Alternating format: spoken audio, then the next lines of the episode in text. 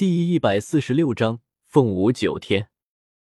新房被桃花布置的红艳艳的，这样的红色让红雪不自觉的想起当初与赫连月白在林间小屋拜堂的情景。自己已经不再是纯洁的女子，从前的过往虽然不再想起，可是不代表它不存在。赫连月白的音容笑貌，回忆起来的时候还是那样的熟悉。如今她已经成了别人的妻子，赫连月末似乎看懂了红雪的犹豫，他拉着红雪在铺着白子被的婚床上坐下来，看着她的眼睛说：“不要担心，我不会强迫你做不想做的事情，只要你心里舒坦就好。”红雪微微一笑：“谢谢你，活了那么多年，对于一些往事，我不想再提起。只要木儿你不嫌弃我，我定然会好好的对待木儿你的。”新房里红烛摇曳，红色的帐帘，红色的白子被，新郎新娘身上红色的喜服，偷得片刻欢乐，不知道历经多少的劫难，才换来面对面的相对无言。赫连月末忽然想起什么，对红雪说：“小红，你在江南开的歌舞坊，我去看过了。当时我就想，若是小红你跳舞，定是比他们都要好看百倍。”你是什么时候去的江南？怎么以前没听你说过？那一年，你让皇上为我指婚，我找了赈灾的借口在外面待了一年，就是那个时候去了江南，见到了沈岩，也去了你办的歌舞坊。第二次去江南是去年，不知道你去了哪里，便到江南去找你，谁知没有找到你，却在沈岩那里知道了吃玉宿主的事情。赫连月末一改往日里墨色长袍的形象，穿着一身红绸做的喜服，红烛摇曳的光线中，比往日俊美了几分。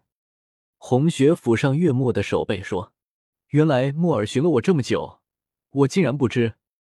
既然木儿想看我跳舞，我便跳与你看。”说完，顺势牵起月末的手，往门外走去。门外站着桃花和县城分店的员工。平日里，红雪待人温和，店里的人都跟她很熟。如今大好的闹洞房的机会，怎能错过？都趴在门上偷听呢。见红雪牵着月末走了出来，以为自己被发现，趴在门上偷听的众人连忙后退，让出一条路来。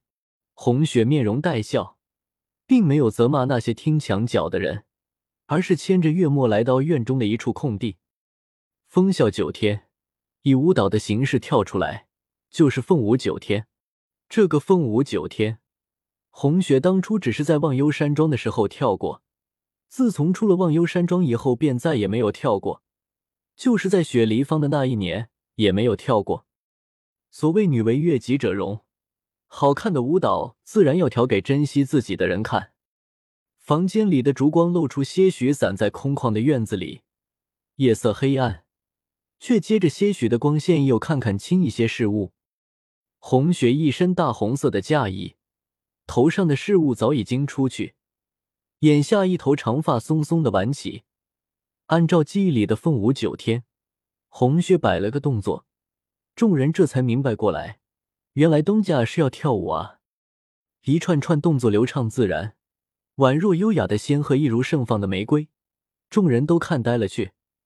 原来世间还有如此好看的舞蹈，桃花很是好奇，小姐是什么时候学得一身的武艺？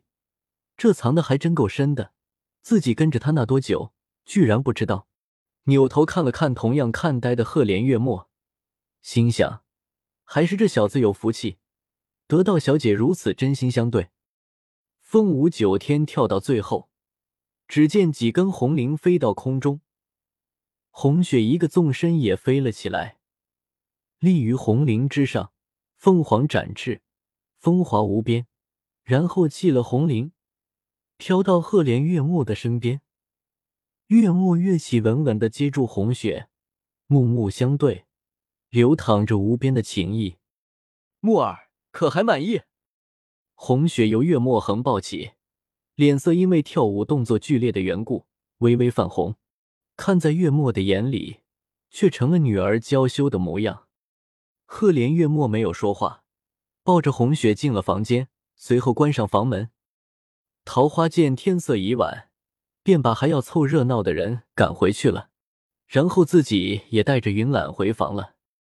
重新回到新房里，赫连月末直直的看着红雪，良久才说：“如此舞姿，以后只许跳给我一人看，不准再跳给别人看。”红雪笑着点点头：“如此舞姿，木耳是第一人看到，就是赫连月白也不曾见过。”提起赫连月白，红雪的心里有些隐隐的难过。还好时间冲淡了许多。再没有从前的剧烈伤痛了。月末看到红雪脸上的笑容渐渐隐去，知道他又想起了往事，心里自责起来，都怪自己不好，让小红平白吃了许多的苦。红雪让月末放下自己，梳了头发，换上睡衣，那处佛经念了一会，觉着心里舒坦一些了，这才上床睡觉。而红雪做着一些事情的时候。月末斜卧在床上，笑吟吟的看着他，这样的幸福太不真实。他一边笑，一边在自己的腿上捏了一下，还好不是梦，不是梦。一夜安静，红雪睡得很踏实。自那天以后，白天的时候，月末在铺子里照看生意，红雪在家里念经写字，陪云懒玩耍。晚上的时候，红雪与月末像是新婚的那天晚上一样。红雪不管是看书还是梳头，亦或是查账，月末都笑盈盈的陪在旁边。月末像是一朵柔和的云，伴在红雪身边。红雪可以很随意的做自己的事情，不会像面对赫连月白的时候，总会有着许多的担忧和猜忌，总觉得心中压着东西。不能尽情的享受生活。赫连月白也给过红雪幸福，可是每次幸福过后都是伤痛。赫连月末不同，他给红雪的是无限的温情和广阔的生活空间。只要有他在身边，就像他当初说的那样，就算天塌了下来，红雪也不用担心。这样的幸福，时时刻刻都能让红雪笑起来。春去下来。红雪穿着赫连月末给设计的一身纱纺的夏裙，躺在长椅上吃水果。